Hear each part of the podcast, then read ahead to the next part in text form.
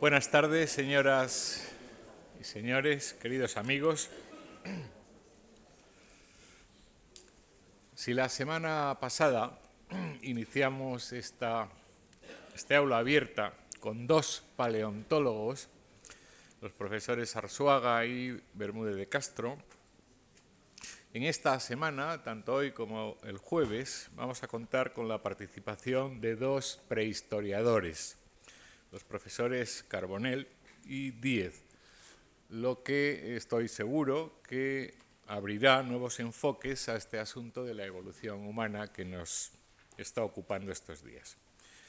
Eudal Carbonell, gerundense de 1953, se licenció en Filosofía y Letras en la Autónoma de Barcelona en 1976 y en Geología del Cuaternario en la Universidad Curie de París en 1981, universidad francesa donde eh, obtuvo su primer doctorado en el 86 y el segundo lo obtuvo al año siguiente en Barcelona de nuevo.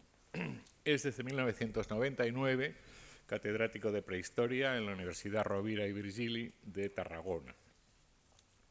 Unido primero al equipo del profesor Emiliano Aguirre en, Atapuerca, como sus dos antecesores en este curso, es desde 1991 y con ellos codirector del programa de investigación multidisciplinar de la Sierra de Atapuerca y por tanto coautor y corresponsable de todos los efectos, de todos los éxitos obtenidos por este magnífico equipo en los últimos diez años, éxitos que ya hemos mencionado reiteradamente.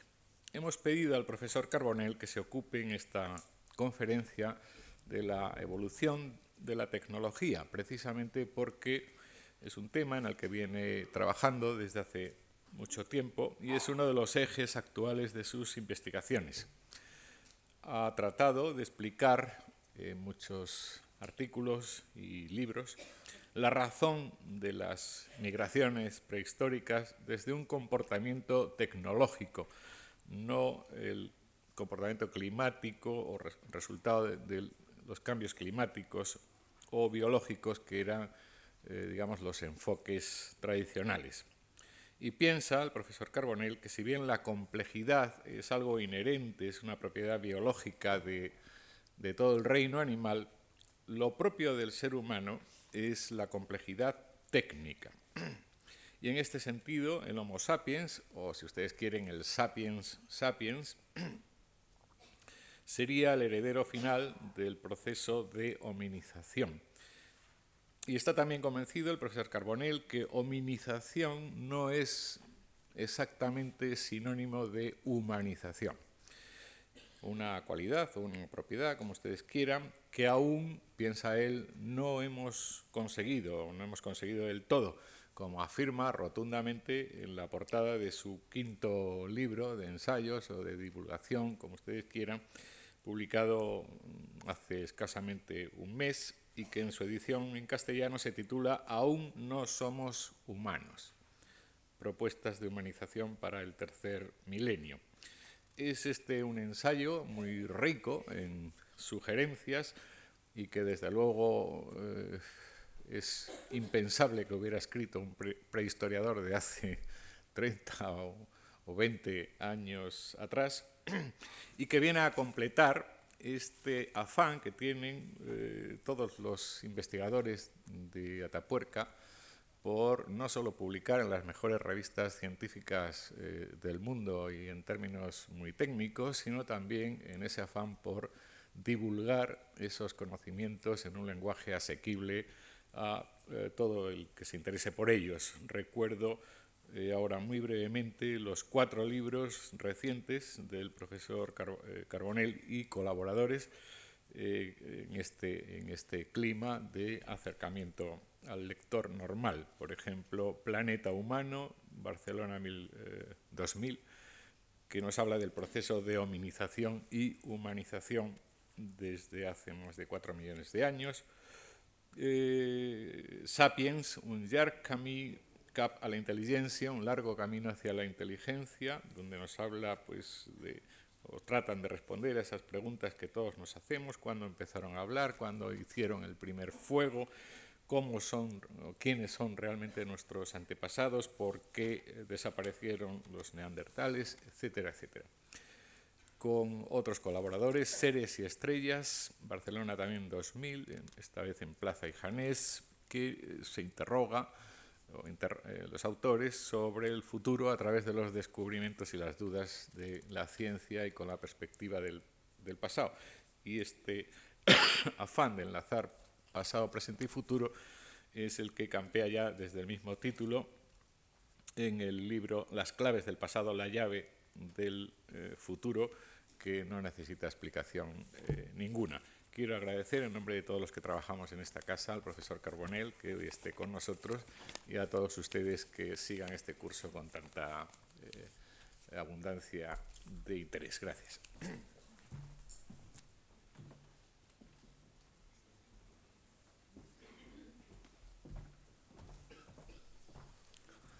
Buenas tardes. Eh, es para mí un placer, es un placer para todo el equipo de Atapuerco, de Atapuerca estar con vosotros en esta casa, como, como ya he dicho, eh, en, este, en este seminario, eh, en estas conferencias coordinadas por el doctor Bermúdez de Castro, amigo y codirector conmigo en Atapuerca. El tema que, del que os voy a hablar es un tema muchas veces menos divulgado, eh, menos conocido, menos socializado que los temas ligados a los planteamientos de la evolución biológica. Por lo tanto, bajo eh, este epígrafe de hominización y humanización, voy a intentar explicar la gran complejidad de adquisiciones que unos primates han tenido que ir desarrollando y acumulando para entrar en un proceso eh, crítico que, nos ha permitido generar un comportamiento extrasomático, es decir, en el exterior de nuestro cuerpo, que nos ha llevado a la inteligencia operativa y a esta forma de adaptación que no existe en ningún otro primate ni en ningún otro mamífero conocido. No hay en el planeta ningún organismo vivo que sea capaz de fabricar herramientas con otras herramientas, es decir, que su lógica adaptativa dependa de su capacidad de producir en el exterior de su cuerpo herramientas con otras herramientas. Pero no vamos a confundirnos. La evolución cultural es un producto del desarrollo y la evolución biológica. La cultura es un proceso que está ligado a la selección natural. Yo siempre digo que el azar nos hizo homínidos hace 5 millones de años y la lógica nos va a hacer humanos. Es decir, un compendio de factores que ocurrieron climáticos, de cambio ecológico, de crecimiento del cerebro, de aparición de las herramientas, de consumo de carne, etcétera, etcétera, etcétera, hizo que un grupo de homínidos se especializaran para adaptarse al entorno construyendo herramientas de piedra y de madera. Y estas herramientas de piedra y madera construyeron la inteligencia operativa y que esta inteligencia operativa se fue sublimando de manera que es la que nos ha permitido llegar a la conciencia y la conciencia a nuestra capacidad de interpretar dentro de nosotros quiénes somos, cómo aparecimos, qué queremos, cómo queremos eh, eh, evolucionar y adaptarnos al planeta. Por lo tanto, la luz, por favor. En hominización y humanización vamos a repasar el conjunto de adaptaciones biológicas y culturales que hacen posible la adaptación de, nuestra, de nuestro género en el planeta.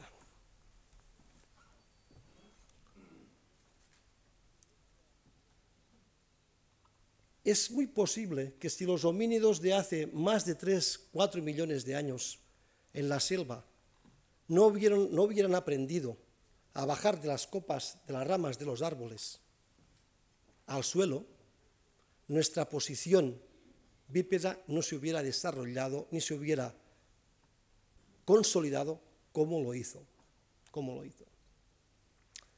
Sin la posición bípeda, que apareció, según algunos autores y colegas que trabajan estas problemáticas, hace unos entre 5,5 y 6 millones de años, no hubiéramos podido liberar biomecánicamente las manos de manera que las pudiéramos utilizar para esta producción de instrumentos al exterior de nuestro cuerpo.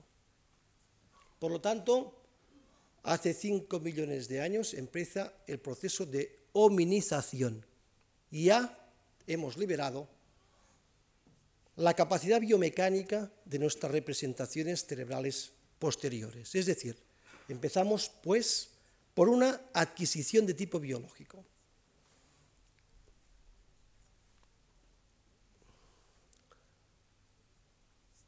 Pero, ¿cómo ocurre? ¿Cuándo ocurre? El por qué no lo sabemos. La, la investigación científica actual nos ha permitido establecer una asociación hace 2,4 millones de años muy interesante. Un cambio climático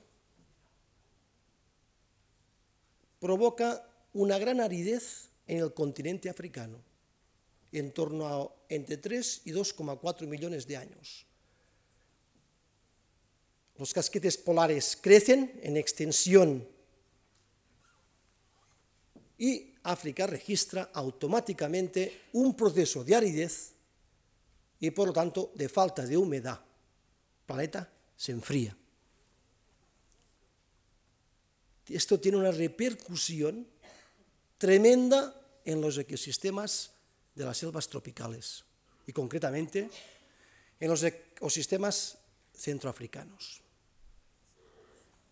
De manera que el cambio de clima cambia la estructura vegetal y por lo tanto cambia todos estos ecosistemas donde viven estos homínidos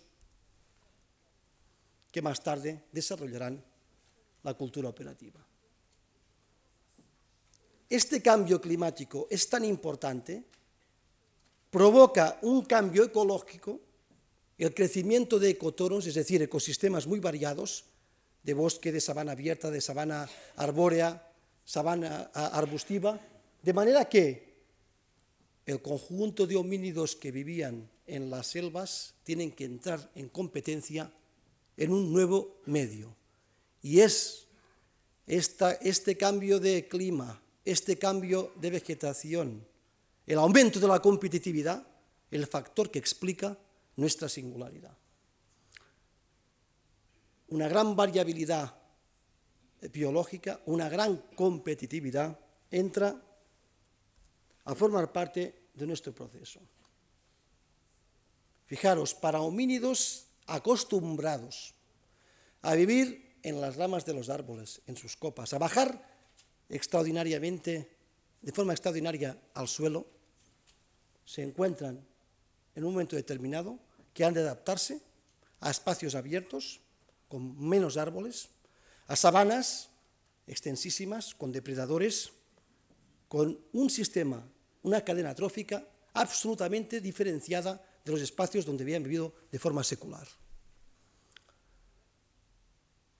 En esta adaptación necesitan establecer nuevas formas de obtener energía del medio y, sobre todo, conseguir una ingesta diferente a la que habían tenido hasta el momento, porque eran herbívoros, eran folívoros, eran, eh, comían frutos frugívoros.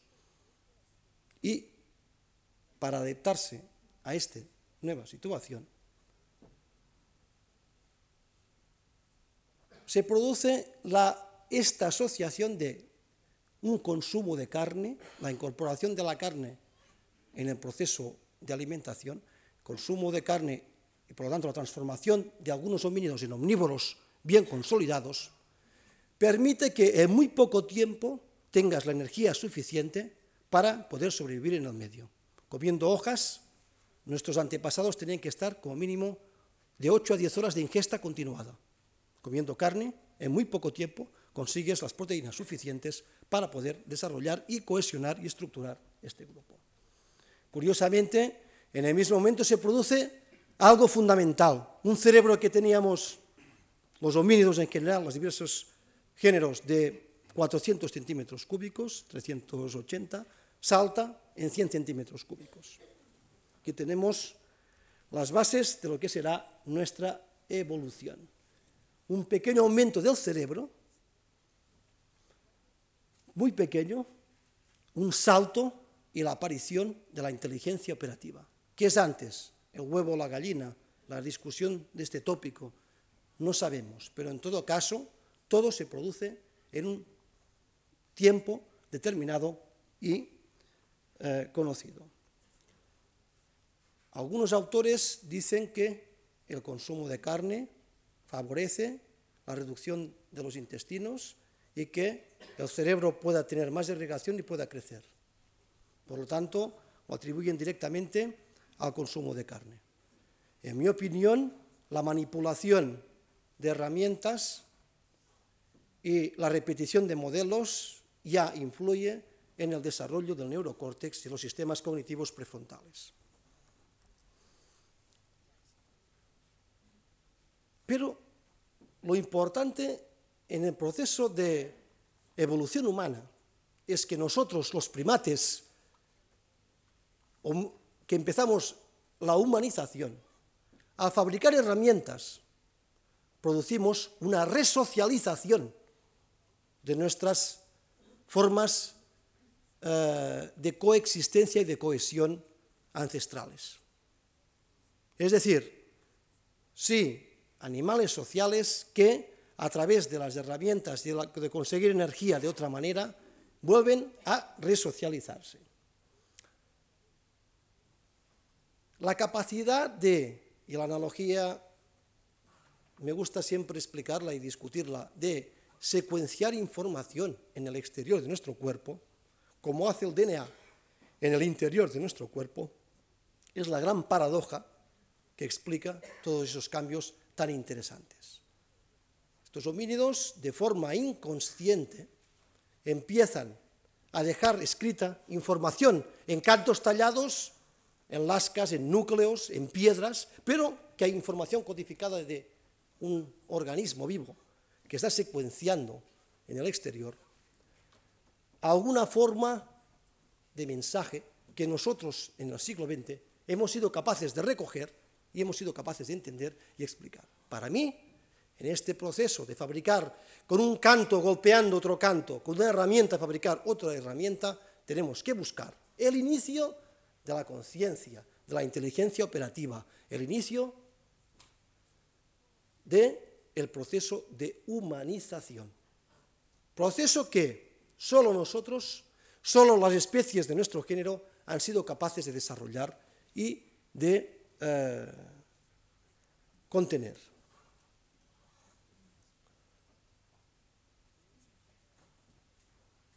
El género Homo se caracteriza por algo fundamental, un cerebro un poco mayor que los otros homínidos en el proceso evolutivo y que es un Homo faber, que es capaz de fabricar instrumentos y conseguir con los instrumentos energía del medio. Por lo demás, muy pocas diferencias morfológicas existen entre australopitecinos y las primeras especies de homínido. Muy pocas. ¿Cuándo sucede? Esto sucede en África hace 2,5 millones de años. Por lo tanto, conocemos ya el tiempo de emergencia de nuestra capacidad de humanización.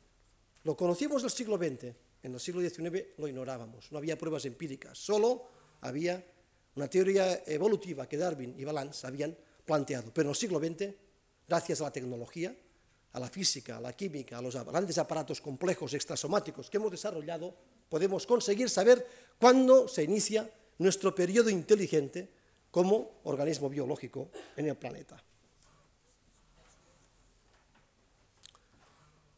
Otra singularidad que tenemos es la socialización del espacio planetario.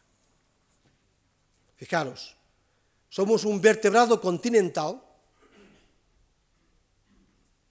que vive en todas las latitudes del planeta, o que explora, o que construye sistemas culturales, pero no hay ningún rincón del planeta que no sea observado por nosotros por nuestras construcciones artificiales o que sea vivido por nuestras formas orgánicas. Tardamos, eso sí, un millón ochocientos mil años en socializar el espacio planetario, pero ya lo hemos hecho, y lo hemos hecho con tanto éxito que empezamos ya a socializar el espacio extraplanetario.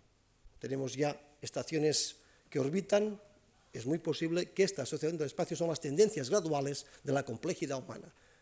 Obviamente, como consecuencia de su singularidad. Los humanos somos una singularidad del espacio y del tiempo. En un millón ochocientos mil años hay un homínido, este es el vuestro Cana 15.000, que tiene unas características morfológicas muy parecidas a los humanos actuales. Y curiosamente, es el primero que sale de África para conquistar, para emigra de África, perdón, para ocupar otros continentes. Durante mucho tiempo se habían mantenido siempre las teorías de que el cambio climático, de que eh, las emigraciones de animales eran la base para explicar nuestra salida de África. En nuestra opinión, la salida de África se debe precisamente a la invención de unas técnicas nuevas, achelenses, con producción de herramientas de gran formato, bifaces, hendedores, picos, que los homínidos que las descubren les permiten organizarse de forma mejor cazar vertebrados desde hace 1,6, 1,8 millones de años y reproducirse más rápido. De manera que quien tiene esta técnica nueva, demográficamente crece y ocupa los mejores espacios. Mientras que los homínidos, las comunidades de ergaster que no son capaces de adoptar estas tecnologías, van quedando en las periferias de los sistemas. De manera que, sin darse cuenta, ellos no conocían que África era un continente, nos encontramos ya en un millón ocho fuera del continente africano, en Indonesia, en el Cáucaso, en Manisi, como veremos después. O sea que tenemos presencia humana fuera de África en un millón setecientos, en un millón ochocientos mil años. Tres continentes son ya ocupados y sus recursos explotados por los homínidos de nuestro género. Una gran discusión entre los científicos que trabajamos en evolución humana se produce a raíz de cuando se produce la colonización de Euroasia. Yo diría, de cuando se produce la emigración africana hacia Euroasia. Se planteaba que se producía en medio millón los colegas europeos, en un millón nosotros mismos lo habíamos planteado y en un millón ochocientos otros colegas. Efectivamente, la hipótesis ganadora es que el continente euroasiático tiene ocupación humana hace cerca de dos millones de años. ¿Quién ocupa este continente? ¿Qué pasa durante un millón de años en Europa? ¿Quién hay? Europa en principio se creía que estaba vacía de población, como lo estaba la América durante todo el Pleistoceno eh, inferior y medio, es decir, entre 1,8 hasta 20.000 años, 25.000 años. Pues encontramos en Europa ya que coexisten en el Pleistoceno inferior posiblemente tres especies, dos especies y más tarde puede que hayan coincidido otras tres, Homo ergaster, Homo erectus y Homo antecesor, con unas herramientas muy atrasadas. Fijaros por qué los emigrantes africanos son los que salen de este continente con la tecnología más atrasada. Si se hubieran adaptado a la tecnología del modo 2, posiblemente se hubieran podido organizarse en los medios ecológicos y ecosistemas africanos. Y es aquí donde se produce esta contingencia tan importante, la salida de África, la ocupación y socialización de los espacios continentales euroasiáticos y donde encontramos estos descubrimientos tan importantes de Manisi, de este homínido, de estos cráneos de homínidos encontrados, que a partir del 92 eh, empezaron con una mandíbula, que por cierto estudió nuestro colega Bermúdez de Castro y Antonio Rosas, y la llegada a Atapuerca. Sobre un millón de años encontramos la ocupación, la ocupación también singular de esta sierra tiene una serie de características sin las cuales sería imposible entender esta acumulación de miles, de centenares de miles, posiblemente de millones de fósiles, de vertebrados, de herramientas y que han fosilizado en su interior y han permanecido estables los sedimentos hasta que los proyectos de investigación han empezado a desarrollarse. Es increíble, pero para pasar y atravesar el norte ibérico, tienes que pasar por la depresión del Ebro, cruzar el corredor de la Bureba y si quieres descender hacia el Atlántico tienes que bajar por el Duero. Por lo tanto, es un corredor natural que organiza los flujos biológicos ya desde el Pleistoceno. Sin duda, eso nos escapaba a estos homínidos que se implantaron en este territorio. Además, esta colina, que es una colina de unos mil metros de altura, como podéis ver,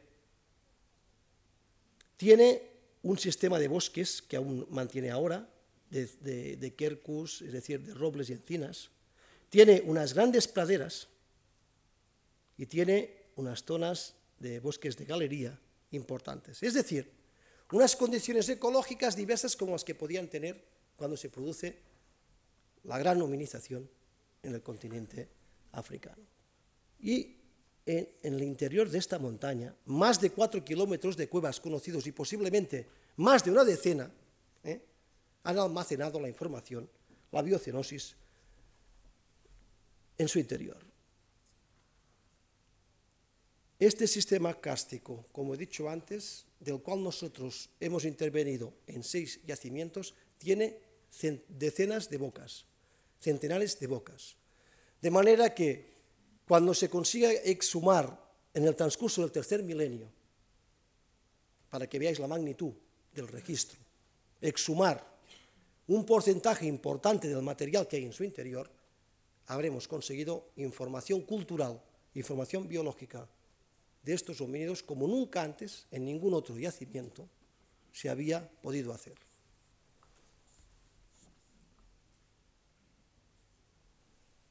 Estos yacimientos, supongo que José María también retomará, sobre todo Porca y Juan Luis, estos yacimientos, gracias a un programa de investigación de 25 años y gracias a distintos proyectos de tipo antropológico, arqueológico, geológico, ecológico, botánico, etc., han permitido empezar a interrelacionar información biológica y cultural que permiten avanzar y discutir hipótesis como las que vamos a ir hablando en el transcurso de esta conferencia. ¿Qué aportación biológica y cultural Atapuerca hace en este discurso de la evolución humana en Euroasia? En esta cueva, en la cueva de la Gran Dolina, se documentan un paquete de arcillas y de cantos de 20 metros que colmata toda esta inmensa cueva, en las cuales 11 niveles paleontológicos se incluyen siete niveles arqueológicos que nos permiten ver el cambio técnico y cultural que se produce de los modos más antiguos africanos, del modo 1 al modo 2 y al modo 3. Es decir, tenemos secuenciado en una cueva, ¿eh? en distintas capas, toda la evolución técnica de la humanidad en Euroasia. Hecho básico para entender, para entender cómo se produce este aumento de complejidad, el cambio de, de poblaciones homínidas en un territorio determinado. Y lo tenemos absolutamente controlado por mediciones radiométricas de tipo físico y químico con lo cual conocemos exactamente cuándo se depositan estos instrumentos, cuándo los homínidos generan eh, este registro. Yo no entraré en las cuestiones biológicas que hablan mis colegas, pero en el año 1994 localizamos una nueva especie de homínido que es muy importante por muchas cuestiones que después ya discutiremos, pero sobre todo porque lo encontramos asociado al modo 1, es decir, en un millón de años en Europa hay una especie que fabrica herramientas como los que fabricaban en Olduvai el Homo habilis, el Homo rudolfensis en, en Kenia y Tanzania, hace un millón ochocientos, dos millones y medio de años. Sorprendentemente, esta nueva especie, que es detectada por tener unas características morfológicas en su maxilar, es una especie que culturalmente y eso sí que me interesa, está ligado al desarrollo técnico y al, al comportamiento humano, practica el canibalismo. Es la primera vez que un equipo de científicos en evolución humana determina una, en una especie desconocida la práctica eh, del canibalismo, que nos puede aportar información muy valiosa para conocer cómo funciona, cómo se estructura la, la naturaleza humana en su evolución. Hemos visto en la Gran Dolina este Homo antecesor asociado a herramientas del modo 1, herramientas toscas, fabricar cuchillos, cantos para tallar, etcétera, etcétera. Justo al lado, en la cueva de la galería y de los tarpazos, encontramos otra especie de homínido, el Homo heidelbergensis, que es un homínido complejo y que genera tal complejidad cultural que muchas de las adquisiciones que el Homo sapiens aún hoy mantiene ya son generadas por estos homínidos. En estos sedimentos hemos encontrado y hemos hecho una serie de descubrimientos muy interesantes. En 12 metros de potencia, en la parte más alta, y en 6 metros, con una antigüedad de 200.000 años en el techo de la cueva rellena y 500.000 años en la parte baja ocupada, hemos localizado herramientas del modo 2, hachas de mano, picos, hendedores, que indican esta nueva cultura que llega de África y acaba imponiéndose en el continente europeo. Y hemos encontrado algo extraordinario que supongo que mis colegas lo reforzarán en otras conferencias en este yacimiento. Este yacimiento, que es un yacimiento trampa, los animales caían, venían, los despojaban, eh, eh, los troceaban y se los llevaban a los campamentos, hemos encontrado algo muy curioso y yo creo que les va a sorprender. Hemos encontrado una serie de fragmentos de huesos con marcas de corte, como que hemos visto del canibalismo en, en, en Gran Dolina, pero solo para comerse a estos animales, que a continuación tienen mordeduras de perro. Y hemos planteado la hipótesis que hace más de 200.000 años existía cierta simbiosis entre los cánidos y los homínidos, porque son los dos cazadores y animales sociales. Curiosamente, cuando se planteaban estas hipótesis, un colega eh, que trabaja en California a nivel genético decía que las actuales razas de perros solo pueden haber eh, multiplicándose de la manera que lo han hecho si la hibridación hubiera empezado hace unos 200 o de 150 a 200 mil años más. Es decir, es posible que estas ocupaciones en esta cueva, ocupaciones esporádicas de los achelenses de hace entre 200 y 250 mil años, nos den material empírico para contrastar un fenómeno tan importante como será mucho más tarde en el Holoceno la domesticación. Cazadores achelenses, fijaros qué herramientas perfectamente talladas descubren la simetría, bordes cortantes puntas triédricas y diédricas, construcción de artefactos con un alto valor resolutivo y que vuelven a socializar, a resocializar estas comunidades, dándoles más capacidad sobre el medio y también una capacidad mejor eh, para articularse. Estos homínidos, no nos engañemos, no son comedores de carroña, solo de animales que caen en el pozo o en, estas, oquedades, son cazadores recolectores, comen frutos, comen todo tipo de raíces, bulbos supaéreos, cazan, cazan mamíferos de tamaño medio y grande como pues cérvidos, caballos, bóvidos, pero también esporádicamente eh, rinocerontes, hipopótamos, etc.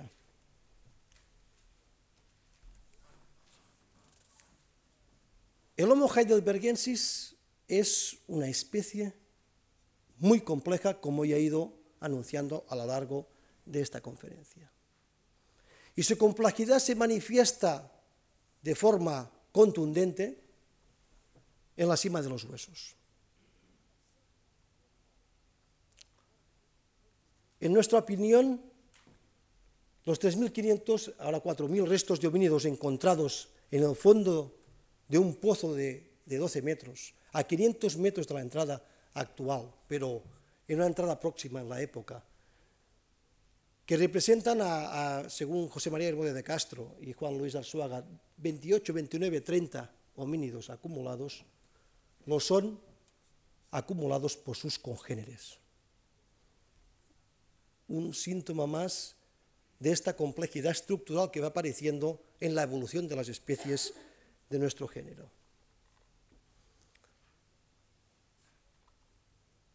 ¿Cómo llegan al fondo de una cueva, de un pozo, los cadáveres? ¿Quién los aporta? Es, son las grandes preguntas que nos hemos hecho y que estamos trabajando para poder interpretarlo. No tenemos otra explicación plausible que no sea que son llevados por otros congéneres. Es decir, es muy posible que nos encontremos delante del primer ritual funerario conocido en la historia. Por el cual homínidos muertos en el exterior son trasladados al interior de la cueva y depositados en el fondo de esta cavidad. Este homínido, fornido de 1.200 a 1.400 centímetros cúbicos, muy robusto, posiblemente la especie más robusta que ha existido, tiene, por lo tanto, también es descubridora no tan solo de una posible simbiosis que explicará más tarde la protodomesticación, sino que acumula sus cadáveres.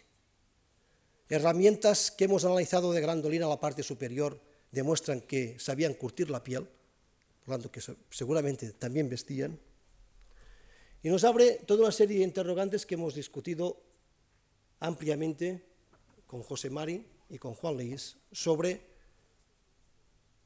por qué estos humanos, cómo estos humanos acumulan los cadáveres en el fondo y cómo es que la representación, como veremos después, que ha hecho José María a partir de la dentición, existen marcas de edad, existen que no existen acumuladas en el fondo de, esta sima. Se pensó que los acumularan para evitar que los carroñeros pues, se los coman una vez muertos, pero en mi opinión los acumulados en la cima, la mayoría de esos cadáveres proceden de muertes traumáticas en el exterior del yacimiento. Como he dicho antes, los estudios que ha hecho José María sobre la muerte de la edad de muerte de sus homínidos nos indica que sorprendentemente mueren muy jóvenes, como podéis ver, básicamente entre los 11 y los 20 años, la mayoría, que existen pocos infantiles en su interior y que existen pocos individuos que sobrepasen los 30 años. Por lo tanto, tenemos una acumulación que también tiene un sesgo cultural, otro sesgo cultural. Desconocemos por qué no hay una representación real de la comunidad viva. Otro problema planteado y que hemos discutido también profundamente es, en el caso de que esta comunidad representara la comunidad viva, sería muy difícil que hubieran podido reproducirse y sobrevivir, teniendo en cuenta que si hay muchas muertes antes de los 25 años, es muy difícil que las hembras puedan reproducirse y reproducir, por lo tanto, la estructura social. Por lo tanto, aquí también se plantea que pocas hembras tengan muchas crías y que las crías, cuando salgan del cuidado de la complejidad de una sociedad avanzada como la del Homo heidelbergensis, empiecen las muertes traumáticas, como ocurre desgraciadamente, con las crías de nuestra sociedad. Una vez alcanzan cierta mayoría, se desplazan de los núcleos familiares a partir de los 16, 17, 18 años y empezamos a tener picos de muerte traumática porque empiezan a explorar y a reconocer este medio de forma sistemática.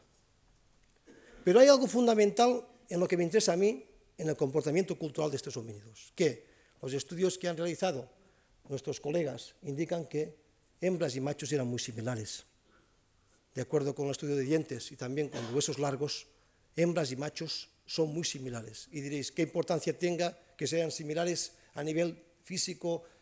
Pues es muy importante, porque cuando machos y hembras son similares, quiere decir que la, la estructuración social es muy complementaria y el papel de machos y hembras en la organización cultural y estructural de un grupo es muy parecido. No ocurre así con los primates primos nuestros, con el gorila, el macho es en algunas ocasiones hasta tres veces más grande que la hembra, pero sí que ocurre entre los bonobos y el chimpancé. donde se practica la vida en pareja y la promiscuidad más controlada, con lo cual indica que las normas de comportamiento social de estos homínidos eran más parecidas a las de nuestra especie que a otros primates conocidos. Por lo tanto, otro fenómeno de complejidad cultural que encontramos en especie de hace 300.000 años. Fijaros qué planteamientos nos permiten establecer estos datos empíricos que no teníamos con anterioridad. Me acuerdo que hace muy poco tiempo aún se decía que el Homo sapiens era el generador de la cultura y de la complejidad que tenemos nosotros. Y no se admitía que otras especies podrían tener un comportamiento complejo como que nosotros estamos demostrando que pueden tener estas especies antepasados. Complejidad social, ¿qué implica? Pues conocer el fuego.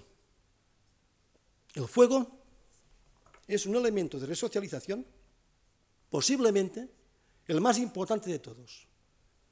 El fuego proporciona en la evolución humana mecanismos que permiten ampliar la luz del día, por tanto, comunicarse, pasar de comunicarse muy poco tiempo a comunicarse muchas horas como hacen los cazadores recolectores en la actualidad, que pueden pasar toda la noche en vela hablando, comunicando. Lo cual influye a la vez en la capacidad de complejidad en el, en el lenguaje articulado, la capacidad del fuego de utilizarse para fabricar armas, para protegerse de los animales, para protegerse del fuego, para crear más cohesión en los, establecer más puntos de contacto de una comunidad, es un elemento complejo que es, lo vemos ya hace 450.000 años. Y su socialización, es decir, el uso extensivo del fuego, se produce 200.000 años después. La acumulación de los muertos, curiosamente aparece por la misma edad, un poco más tarde, pero en este núcleo complejo, cuando ya hay un lenguaje articulado más desarrollado, cuando el fuego es un elemento que nuclea y resocializa a los primates. Atapuerca, la cima de los huesos, ya es una prueba incipiente de este posible rasgo cultural distintivo. El arte, estáis viendo, la Venus de Berkat Ram, que tiene esta figurilla femenina 230.000 años de antigüedad. Los grabados de Vincius Leven, que tienen 450.000 años de antigüedad. Es decir, es decir, en este proceso de adaptaciones técnicas que han influido en la estructura social de la humanidad, Atapuerca hemos aportado conocimiento estructural y datos empíricos básicos que nos permiten, sin duda, hablar de que la complejidad cultural en nuestro género aparece como mínimo 450.000 años, hace 450.000 años. Umbral que hasta ahora se había medido entre los 40 y los 50.000 años de antigüedad y que estaba muy ligado a la llegada a Europa del Homo sapiens, es decir, de nuestra especie. No es así. Los procesos de resocialización de que los descubrimientos técnicos han ido implementando en el proceso evolutivo estallan, se nuclean a partir de los 450.000 años. Y la socialización completa de esos progresos se produce hacia los 40.000 años. Por lo tanto, cuando estamos hablando de evolución biológica, tenemos también que hablar en los homínidos de evolución cultural. ¿Por qué? Porque es esta complejidad la que hemos generado de forma intraespecífica todos los homínidos, la complejidad que nos permitirá establecer cómo queremos, cómo debemos y cómo podemos gestionar desde nuestra especie este planeta. La historia de esta evolución técnica cultural, en la cual Atapuerca tiene mucho que decir, nos dice que cambiamos en un determinado momento la diversidad biológica por la diversidad cultural.